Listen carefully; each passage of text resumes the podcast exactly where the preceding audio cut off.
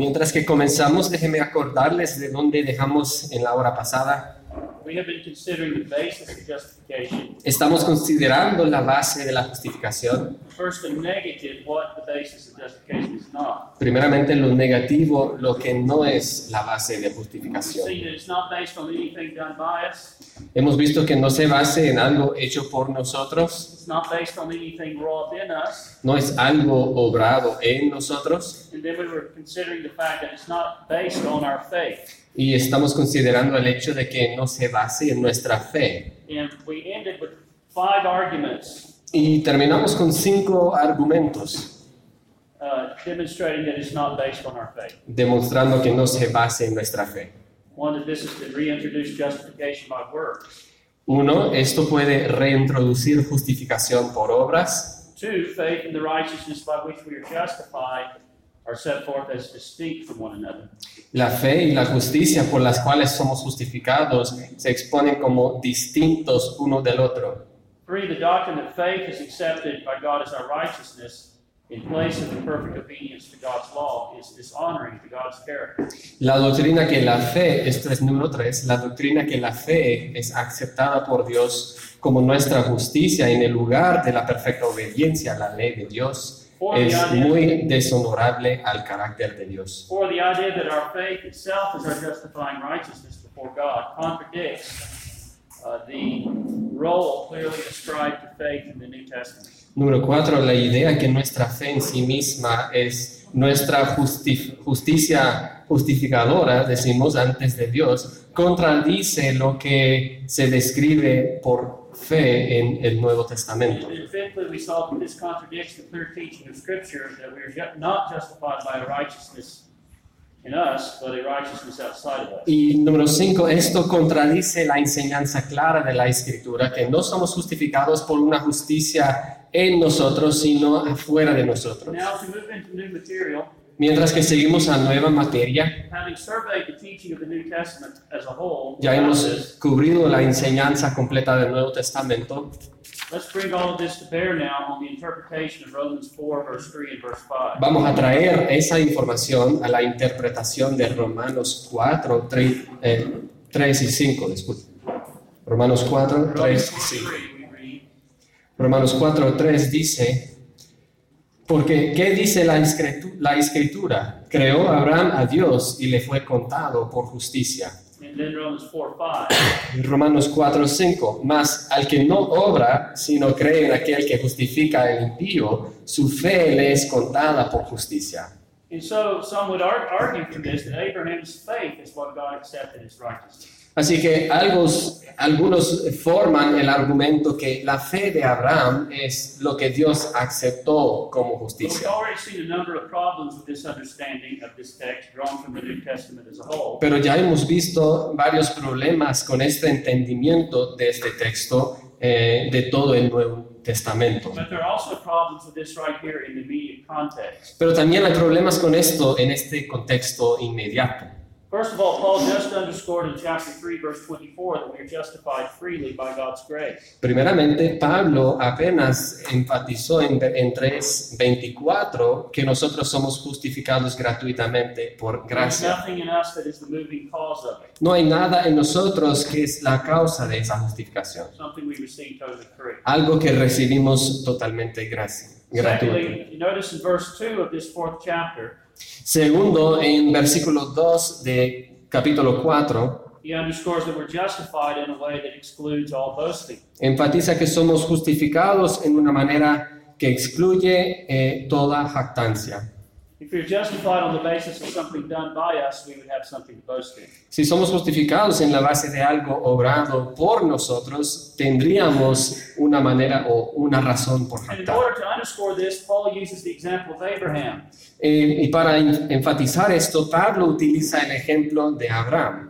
In the mind of the Jew, Abraham was one of their heroes. En la mente del judío, Abraham era uno de, de los héroes. He was a man of great righteousness and good works. Era un hombre de gran justicia y buenas obras. But Paul points out that Abraham was not justified on the basis of his works, Pero Pablo explica que Abraham no fue justificado en la base de sus obras, but in a way that leaves absolutely no room for boasting before God. pero en una manera que no le deja espacio absolutamente por jactancia ante Dios. Thirdly, he underscores in verse 4 that God justifies the ungodly. Número 3, él enfatiza en versículo 4 que él justifica a los impíos. Verse 5, excuse me, verse 5. En versículo 5 dice, mas al que no obra, sino cree en aquel que justifica al impío, su fe le es contada por justicia.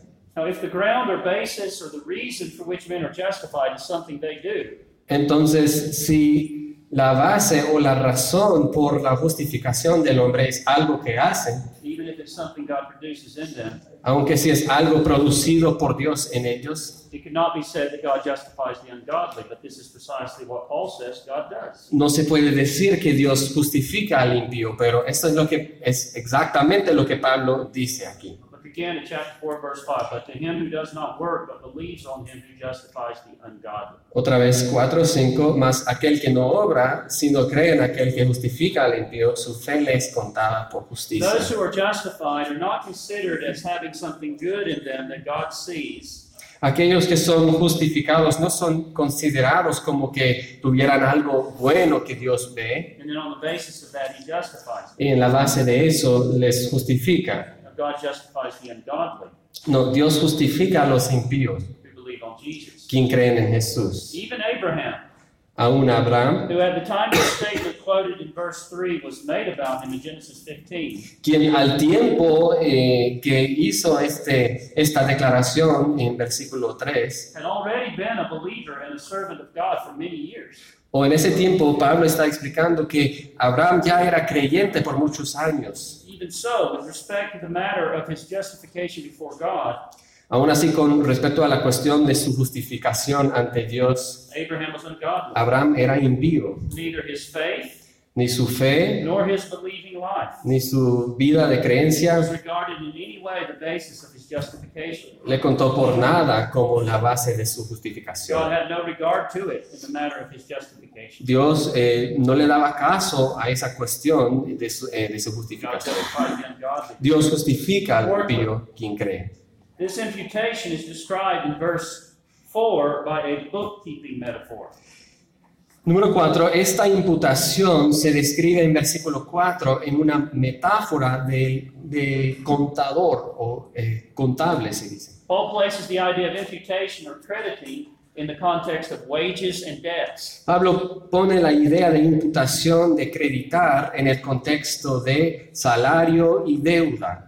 Verse 4 Now to him who works, the wages are not counted or not imputed as grace, but as debt. Versículo 4, para el que obra no se le cuenta el salario como gracia, sino como deuda. And you'll note that Paul speaks of something external to a person, Y van a notar que Pablo habla de algo externo a tal persona, un salario siendo imputado o creditado a, a la What persona. is imputed in this metaphor is not internal to the person, Lo que es imputado en esta me- metáfora no es interno a la persona, but external sino person. externo a la persona. An external wage in verse 4 is the subject of a passive verb imputed. Un salario externo en versículo 4 es el sujeto del verbo pasivo, o sea, imputado. It is the external wage that is imputed or credited to the account in verse 4. Es el salario externo ah, que es imputado o creditado a la cuenta en versículo 4. Now, Paul is using this metaphor as an illustration of what he just said in verse 3. Ahora, Pablo está usando esta metáfora para ilustrar lo que había dicho en versículo 3 And what he then says in verse y 5 lo que dice después en versículo 5, concerning faith being counted for righteousness. que contiene el contar de la fe como justicia. Thus, the metaphor of verse 4 does not Así que la metáfora del versículo 4 no se infiere una interpretación de los versículos 3 y 5, that views one's own internal faith as the righteousness imputed. que ve la fe interna de uno como la justicia imputada,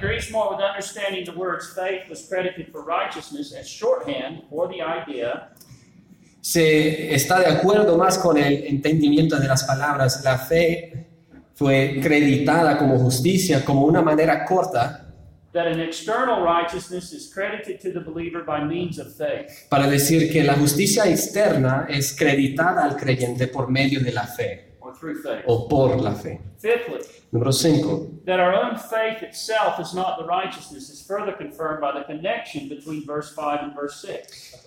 El hecho de que nuestra fe en sí misma no es la justicia es confirmada más por la conexión entre versículos 5 y 6.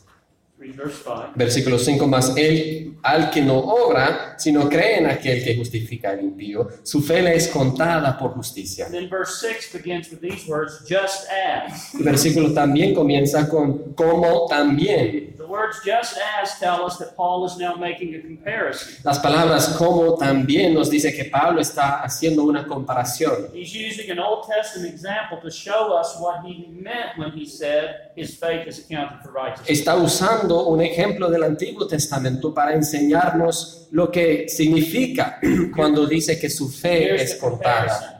Para justicia. Y esta es la comparación. Just as David also describes the blessedness of the man to whom God imputes righteousness apart from works. Justo como David describe eh, que el hombre es bienaventurado a quien Dios no a quien Dios imputa la justicia aparte de las obras. Notice two things here. Noten dos cosas aquí. First parallel between God justifying the ungodly in verse 5 Primero, el paralelo entre Dios justificando al impío en versículo 5 and God crediting righteousness apart from works. y el creditar de la justicia aparte de las obras en versículo 6. Whatever it means for God to justify the ungodly, Lo que sea eh, que significa para que Dios justifique al impío es la misma cosa que el imputar de Dios al impío su justicia aparte de obras. So Paul thinks of justification in terms of a positive imputation of righteousness to the sinner apart from works. Así que Pablo está hablando o pensando en justificación en términos de una imputación positiva de justicia al pecador aparte de las Now, obras. you notice in verse 5 that righteousness is the, the direct object of the verb imputes. Eh, noten en versículo 6 que justicia es el objeto directo del verbo imputar. The wording is a bit different from what we have in verse 5, which says, El lenguaje es un po- poquito diferente de lo que tenemos en versículo 5, faith is accounted for or unto righteousness. donde dice su fe le es contada por justicia. Here, righteousness is the, the direct object of impute in verse 6. En versículo 6, justicia es el objeto directo de imputar o atribuir. Thus, to a, righteousness external to us that is imputed to us. Esto se refiere a una justicia externa de nosotros que es imputada a nosotros. And what is the connection then with verse 5? The, the word is translated um, imputed and attributed in verse Same, well, this comes the same word. That's right. La, la misma palabra se basa, se basa imputar y contribuir en versículos 5 y 6. So, what is the connection then with verse 5? Entonces, ¿cuál es la conexión con versículos 5? Esta es la explicación de Pablo usando una comparación del Antiguo Testamento means in verse 5 when he says that his faith is accounted for righteousness. de lo que significa en versículo 5 cuando dice que su fe eh, le es contada como justicia, como eh, también. He means not that faith internal to us is accepted in the place of or as being righteousness, No quiere decir que, que la fe interna es aceptada en el lugar de o como ser justicia. he means that righteousness external to us is imputed to us by faith. Quiere decir que la justicia fuera de nosotros es imputada a nosotros por la fe. Esta es una cita de John Piper.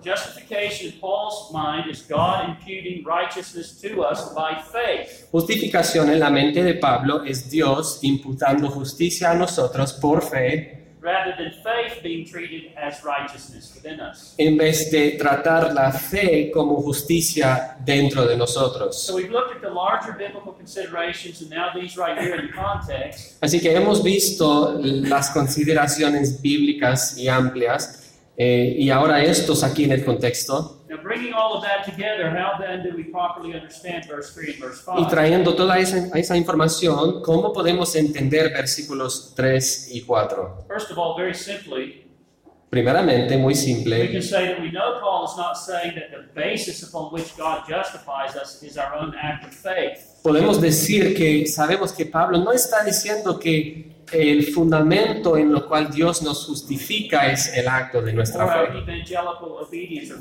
o nuestra fidel- fidelidad, obediencia evangélica. That would contradict everything he's been saying in the immediate context. Esto iba a contradecir todo lo que había estado diciendo en este contexto inmediato in the office assigned to faith in the new, or the, the role assigned to faith elsewhere in the New Testament. y el oficio asignado a la fe en otros lugares So en el Nuevo Testamento. this, this statement, his faith was accounted to him for, or I don't know if you have a preposition like this in, in Spanish, it can be translated unto righteousness. Entonces, ¿cómo podemos entender la frase su fe le es contada por justicia? Now, I think the most plausible and consistent interpretation is simply that Paul speaks of faith here as a kind of shorthand. Creo que la interpretación más consistente es simplemente que Pablo está hablando de fe aquí en una manera de... eh, shorthand es una frase que usamos para what is called an elliptical statement in, in our language when a, a part is said for the whole with the rest assumed. I don't know if we have the translation for shorthand, but ¿cómo, cómo se traduce shorthand? Taquigrafía. Okay. Um, so taquigrafía. Okay. Mhm, for sure. Uh, for example, let's say that uh, I say, they, would they say how many head of cattle do you have? Mhm. Yeah. If I say to you, how many head of cattle do you have? Si yo les diría cuántas cabezas de ganado tienen, Uh, that's shorthand. That I'm not just wondering how many cow, heads you have. esa es taquigrafía. No, no quiero saber cuántas cabezas de vacas tiene, But how many cows do you have? pero cuánto ganado tiene. If, if one thing we say in English, if you see if we see someone with a really nice car, Otra cosa que decimos en inglés, si vemos a alguien con un carro muy bonito, I might say those are some really nice wheels. yo podría decir que, wow, esos son rines muy bonitos. But that's a way of referring to the whole car. Pero esa es una manera para referir al, ca- al carro completo. That's what's meant by a, an elliptical statement. Sí, eh, eh, eh, en eso estamos diciendo un, un dicho elíptico. Hmm? No sé, I'm not sure qué. Una parte por el todo. Ajá, una parte para Right, Part of the whole. de Torino. Exactly. So, when we say that we are justified, for example, when we say that we are justified by faith, Entonces, cuando decimos, por ejemplo, que somos justificados por la fe, that's just a summary way of speaking of a doctrine that can be much more fully and clearly stated. es un resumen de una doctrina de la cual podemos ampliar mucho más. When we say that, it's assumed that everything else is involved in that doctrine is understood. Cuando decimos eso, presumimos que el resto de esa doctrina se entiende. As included or assumed in his mention of faith is the object of faith. incluido o eh, presumido en esta mención de la fe es el objeto de la fe, eh, lo cual ha- había eh, exponiendo en los, versi- los versículos antes. No es fe simplemente aparte del objeto. His other expressions, the righteousness of God to all who believe, Sus otras expresiones, por ejemplo, la justicia de Dios para todo aquel que cree, justificado por o por medio de la fe, justificado por fe en su sangre, These and other such expressions help us understand the sense in which this clause is to be understood. Estas expresiones nos ayudan a entender la cláusula. Namely, this Esto eh, es lo que queremos saber, that it is by means of faith que es por medio de la fe that Abraham came to be treated or reckoned as righteous. que eh, Abraham llegó a ser tratado o reconocido como justo. Not righteousness, or as his No es que la fe fue aceptada en lugar de perfecta justicia o como su justicia. J.I. Packer summarizes. Hay un resumen en las notas de J.I. Packer. When Paul paraphrases this verse as teaching that Abraham's faith was reckoned for righteousness, Cuando, eh, ¿quién puede leer esta cita, por favor, en español? Cuando Pablo, cuando,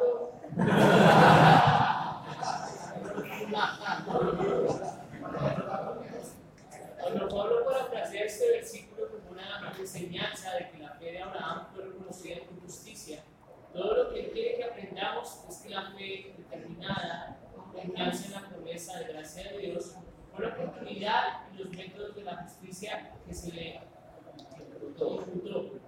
Aquí no hay ninguna sugerencia de que la fe sea el fundamento de la justificación. Quote, get the quote from Sam Waldron. Y lea eh, la cita de Sam Waldron.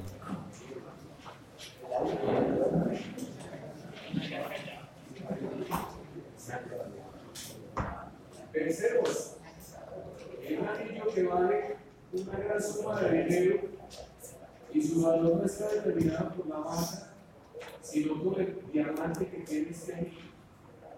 Del mismo modo, Pablo se refiere a que la fe se cuenta con justicia, porque es la fe la que sostiene y posee a Cristo.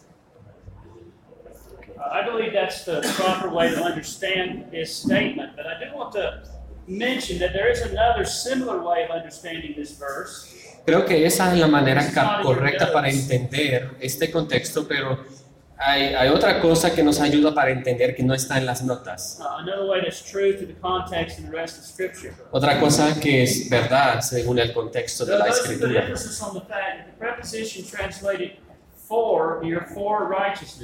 Algunos ponen mucha énfasis en la preposición por justicia. Es en la preposición en el griego es There's an accusative noun, righteous, a un nombre acusa- acusativo.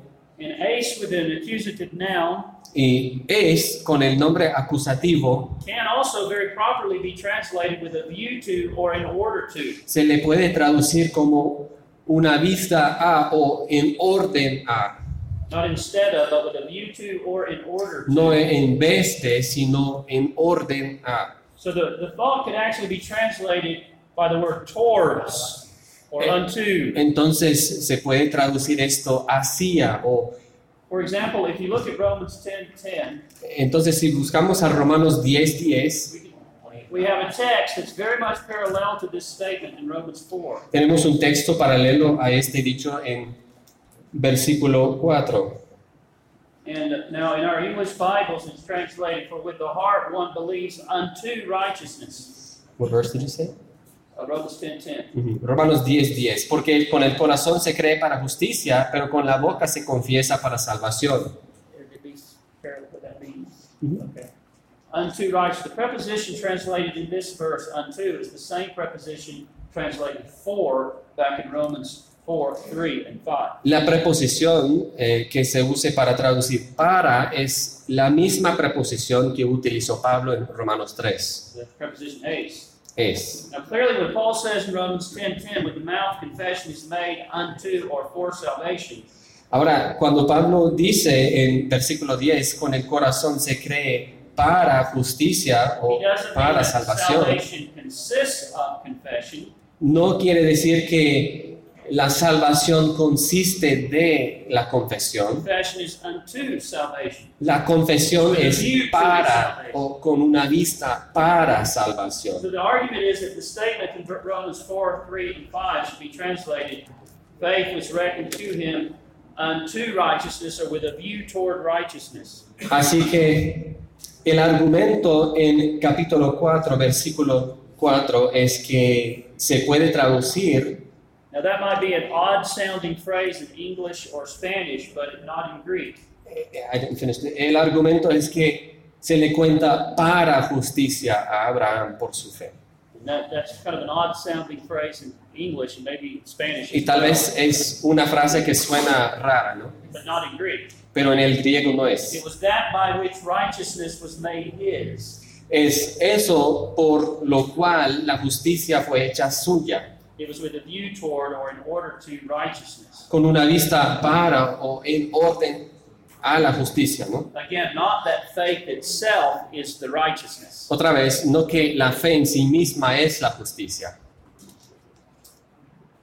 Well, there is one other thing that makes it abundantly clear that faith is not the ground or basis of justification. Hay otra cosa que lo hace abundantemente claro, que la fe no es parte del fundamento de la salvación, justificación. because it- if it were, it would totally contradict what Paul actually tells us the ground of justification in fact is. Si fuera eh, el caso, eso podría contradecir el énfasis de Pablo concierne el fundamento de nuestra So justificación. Así que hemos visto lo que no es la base de nuestra justificación y ahora vamos a ver el positivo. ¿Cómo describe la escritura la base de la, justi- de la justificación? First of all, we are told that it is in Christ that we are justified. Primero nos dice que es en Cristo que somos justificados. It is by being found in Him, Philippians 3 9. Es por ser hallado en Él, según Filipenses 3.9. We are made the righteousness of God in Him, 2 Corinthians 5 21. Somos hechos justicia de Dios en Él, según Corintios This 5.21. tells us at the outset that it's by being in union with Christ that we are counted righteous. and Esto, nos dice al principio que es por la unión con Cristo que nos cuenta justos o justificados. And then secondly, we are told that it is through the redemptive cross work of Christ that we are justified. Y dos, eh, nos dice que es por la obra redentora de Cristo que somos For justificados. example, we read in Romans 3 23 to 24. Por ejemplo, leemos en Romanos 3, 23 hasta 24, por cuanto todos pecaron y están destituidos de la gloria de Dios, siendo justificados gratuitamente por su gracia mediante la redención que es en Cristo Jesús. Eh, recibimos esta justificación gratuitamente. It's an act of divine grace with respect to the undeserving and the ill-deserving. Es un acto de gracia divina a los que no merecen este acto. ¿Y that? cómo es que Dios puede hacerlo? He says it's through the redemption that is in Christ Jesus. Por la redención que hay en Cristo Jesús. Whom he says, goes on to say, God has set forth as a propitiation by his blood. Sigue para decir que Dios le puso como propiciación por medio de la fe en su sangre. It's through the redemptive cross work of Christ that we're justified. Es por la obra redentora en la cruz de Cristo que somos justificados. propitiation for us. Fue hecho propiciación por nosotros. That means in his death he endured and exhausted the wrath of God that is due to us for our sins in our place. Eso significa que Él en su muerte recibió la ira de Dios que nosotros merecemos por nuestros pecados. Fue un sacrificio de expiación, el beneficio de lo cual eh, eh, será nuestro por la fe, Romans 5 9, Romanos having now 5, been justified by his blood.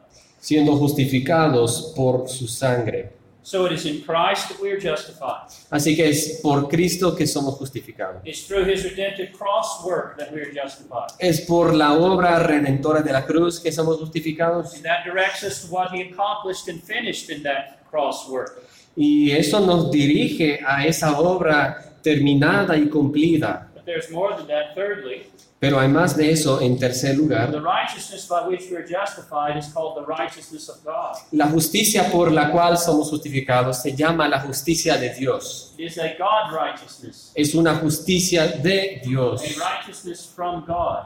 Una justicia de Dios. Romans 1:17, Romanos 1, 1, 17, 3, 21, 10, 3 to 4, 10, 3 y 2 4. Corinthians 5, 21, Philippians 3, 9. Segunda Corintios 5, 21, Filipenses 3, 9. And then fourthly, Y número 4, this same righteousness that is called the righteousness of God esta misma justicia que se llama la justicia de Dios, se llama también la justicia y obediencia de Cristo. Look over at Romans 5, how this righteousness is Noten en Romanos capítulo 5 cómo se describe esta justicia. I'll be coming back to this, but just notice for now that it's called the righteousness of the one.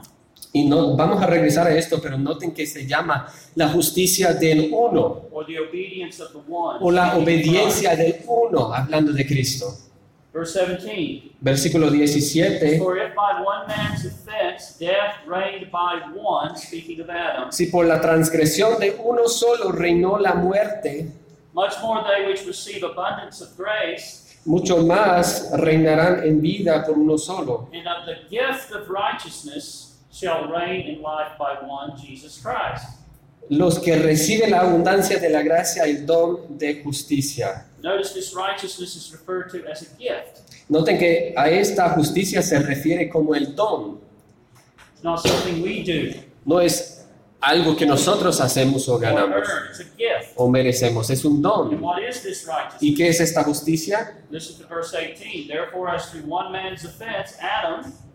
Así que en versículo 18, como por la transgresión de uno vino la condenación, Adán, a todos los hombres, de la misma manera por la justicia de uno vino a todos los hombres la justificación de vida. The ground of our justification is the righteousness or the righteous act of the one man. La, la base de nuestra justificación es la, el acto justo del uno solo hombre, Cristo.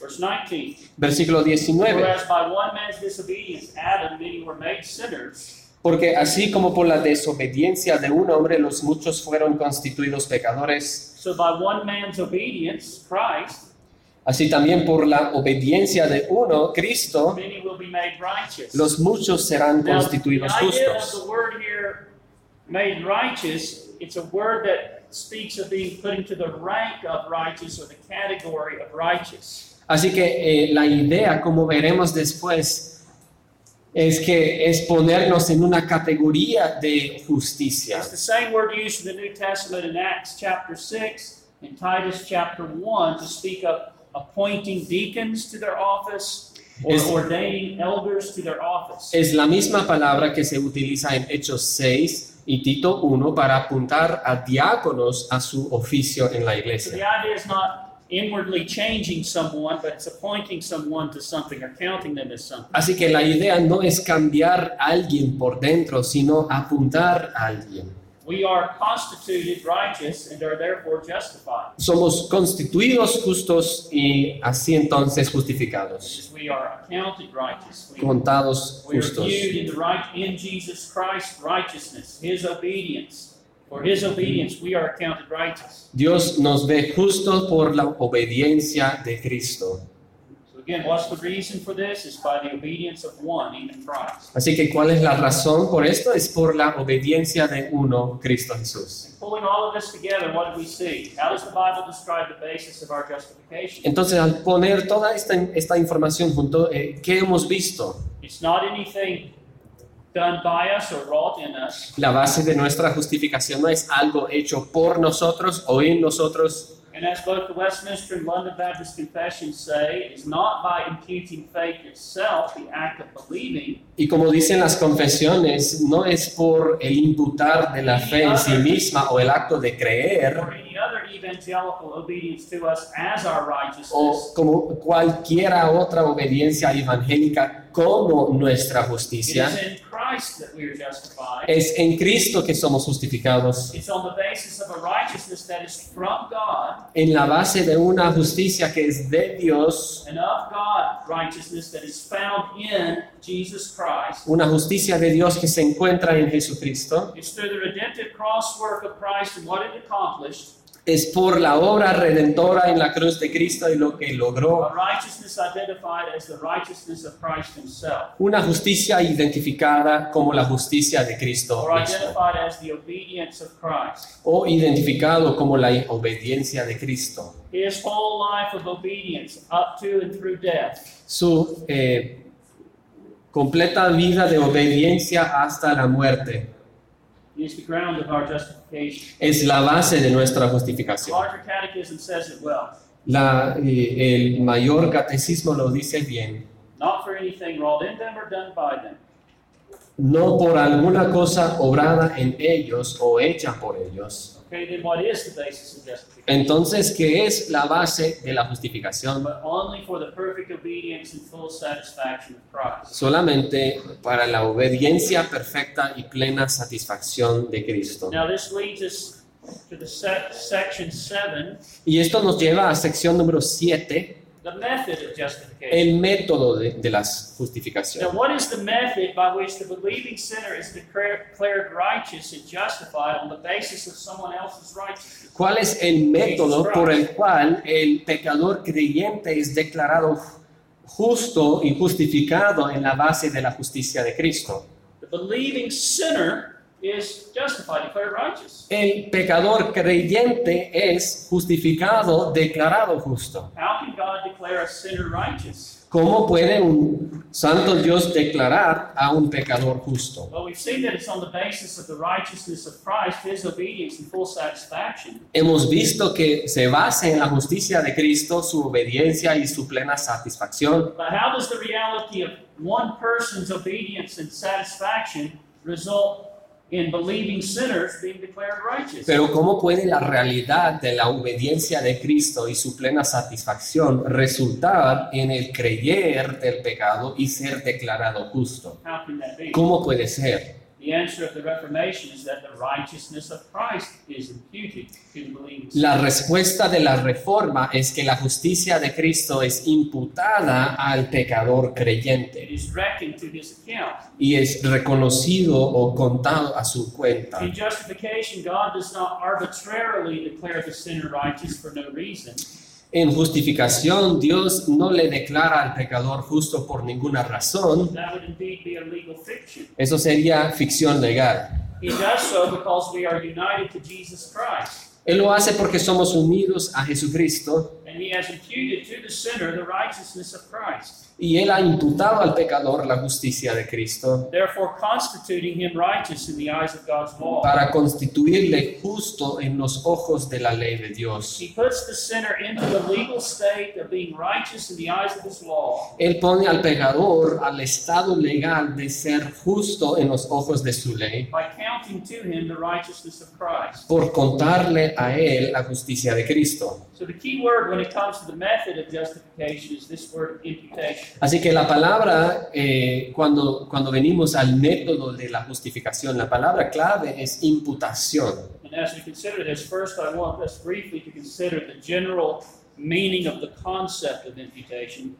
Y mientras que desarrollamos este tema, quiero que consideremos el sentido general del concepto de la imputación. and then to demonstrate that imputation is indeed the method by which the believing sinner is justified. Y después para demostrar que imputación es en verdad el método por el cual el pecador creyente es justificado. First of all, the meaning of the concept of imputation. Número uno, parte uno, el sentido del concepto de la imputación. By definition, the word normally translated impute Por definición, la palabra que se traduce imputar can sometimes simply mean to consider, to think, to devise, or to evaluate. puede significar a veces simplemente considerar, pensar, evaluar. However, it's commonly used in contexts in which it means to reckon to, to credit to, or to lay to one's charge. Pero a menudo se usa en contextos con el sentido de reconocer, a acreditar a- o eh, dejar el cargo a, a una cuenta de alguien o poner en la cuenta de otra persona. Eh, la palabra griega es chasab. la cual traduce la palabra hebrea hasab. It's often used, in fact, in reference to reckoning either sin or righteousness to someone. Se usa para referir, eh, reconocer a un pecado o justicia a alguien. This can take place in one of two ways. Esto puede pasar en una de dos maneras.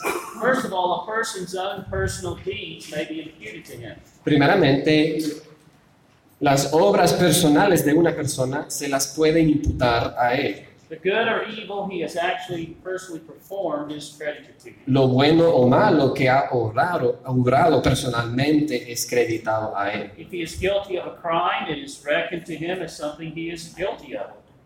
Si es culpable de un crimen, es contado a él como si fuera culpable y es tratado así. is treated accordingly.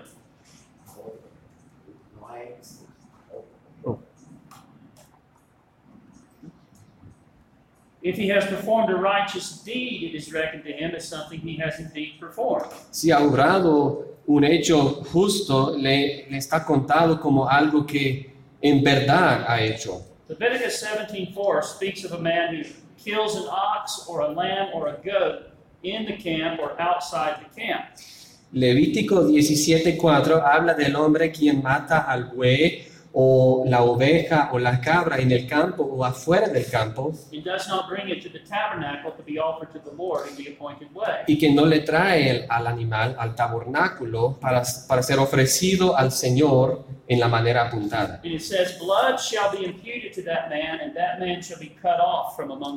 Y dice, sangre será imputada a tal hombre y ese hombre será cortado de entre lo, del pueblo. In other words, the man who shed blood not according to the commandment, Eh, that Yeah. act of violating the law that he has done, is imputed to him. ese hombre por hacer eso y, y para sangrar al animal, no según el mandamiento, ese acto viola, eh, está violando la ley que ha hecho y eso será imputado a él. It will be credited to him, and he will be dealt with accordingly. Será acreditado a él y se le tratan apropiadamente. Likewise, we read of a man's righteous deed being imputed to him. También podemos leer de un acto justo de un hombre ser, eh, siendo imputado a él. In Psalm 106, 31, En Salmo 106, versículo 31. we read of Phinehas executing God's judgment upon an immoral Israelite. Podemos leer de Fineas ejercitando el juicio de Dios sobre una, un israelita inmoral and the heathen woman with whom he was sinning. y la mujer eh, pagana con quien estaba en pecado. Y nos dice que fue, eh, se le contó o fue imputado a él por justicia. The righteous act that he performed was reckoned to him, El acto justo que él actuó fue contado a él, put down to his account. puesto en su cuenta. Now, in all of these instances I've given you, Entonces, en todas estas instancias que hemos cubrido, you'll notice that to impute something to someone has nothing to do with either making that person evil van a notar que imputar a- algo a uno no tiene nada que ver con hacer esa persona malo or making that person o hacer esa persona justo en sí mismo. Has nothing to do with making what they have done to be good or making it to be bad. No tiene que ver con hacer lo que han hecho bueno o malo. Eh, no tiene que ver con infusa- eh, esa palabra otra. Infundir justicia a uno o causarle para ser pecaminoso. It simply has to do with crediting sin or righteousness to them. Simplemente tiene que ver con creditar justicia a uno. So this can be done when someone's own personal deeds are reckoned to them. Así que esto puede hacer, eh, o, o- esto se le puede hacer cuando los, las obras personales de uno son contados a él. Pero por segundo, the same concept is used at times to refer to imputing the accomplishment or the deeds of another to someone else. a la vez el mismo concepto se utiliza para referir el imputar del logro o las obras de uno a otro. Crediting those deeds to the account of someone who himself did not actually perform those deeds. Creditar esos logros a la cuenta de otro quien no hizo o no actuó esas For obras. example, we read in 1 Kings 1:21, Por ejemplo, podemos leer en Primera Reyes 1:21, after David's death, después de la muerte de David, Bathsheba feared that her and Solomon would wrongly be counted offenders. Betsabé eh, temía que ella y Salomón, Salomón fueron a ser, eh,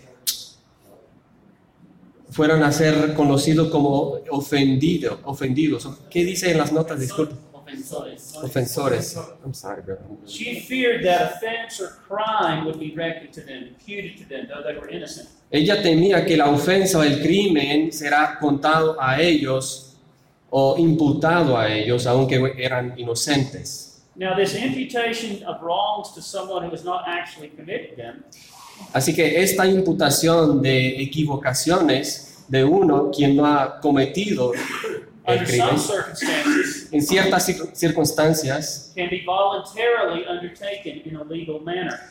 se la puede hacer en una manera voluntaria y legal. We see that in our own cultures and legal systems. Nosotros vemos eso en nuestras propias culturas y los sistemas legales. There's a concept of being a surety for another person, Hay un concepto de ser una seguridad por otra persona. legally accepting liability for another person's debts. Legalmente aceptar liabilidad por las deudas de otra persona. Those debts are not actually yours, Esas deudas no son suyas, but they are imputed to you. pero son imputadas a usted. Now we have a wonderful illustration of this in Paul's letter to Philemon. Ahora tenemos una ilustración de esto en la carta de Pablo a Filemón. Paul asked Philemon that if Onesimus, the runaway slave, Pablo le pregunta a Filemón si Onésimo, eh, el esclavo que se huyó, if he has wronged him in any way, to put it to his, to Paul's account.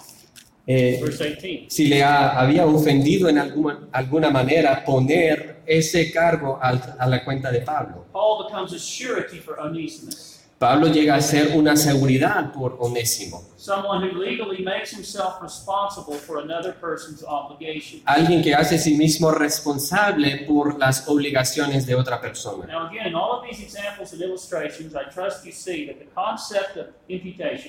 Ahora, en todos estos ejemplos e ilustraciones, confío que pueden ver el concepto de la, la imputación. has nothing to do with either making a person sinful No tiene, nada que ver, no tiene nada que ver con hacer una persona pecaminosa or making a person personally righteous in themselves. o hacer una persona personalmente justa en sí mismo. It has to do with crediting or counting either sin or righteousness to them. Tiene que ver con creditar o contar y ambos pecado o justicia a uno. Well, having explained the concept, the meaning of the concept, Entonces, habiendo explicado el sentido del concepto, in the next lecture, I hope to show you, demonstrate to you en la, proxi- en la próxima lección quisiera demostrar a ustedes that, imputation is indeed the method by which the righteousness of Christ becomes the ground of the believer's justification. que la imputación es el método por lo cual la justicia de Cristo llega a ser la base de la justificación His del creyente. righteousness is counted to us, and is credited to us. Su justicia es contada como He nuestra. becomes a surety for us. Él será la seguridad por nosotros. Es liable por todo, eh, todas nuestras deudas. And his righteousness is put to our account. Y su justicia es contada como nuestra. And we'll see that when we come back. Y vamos a ver eso después. 15 minutos.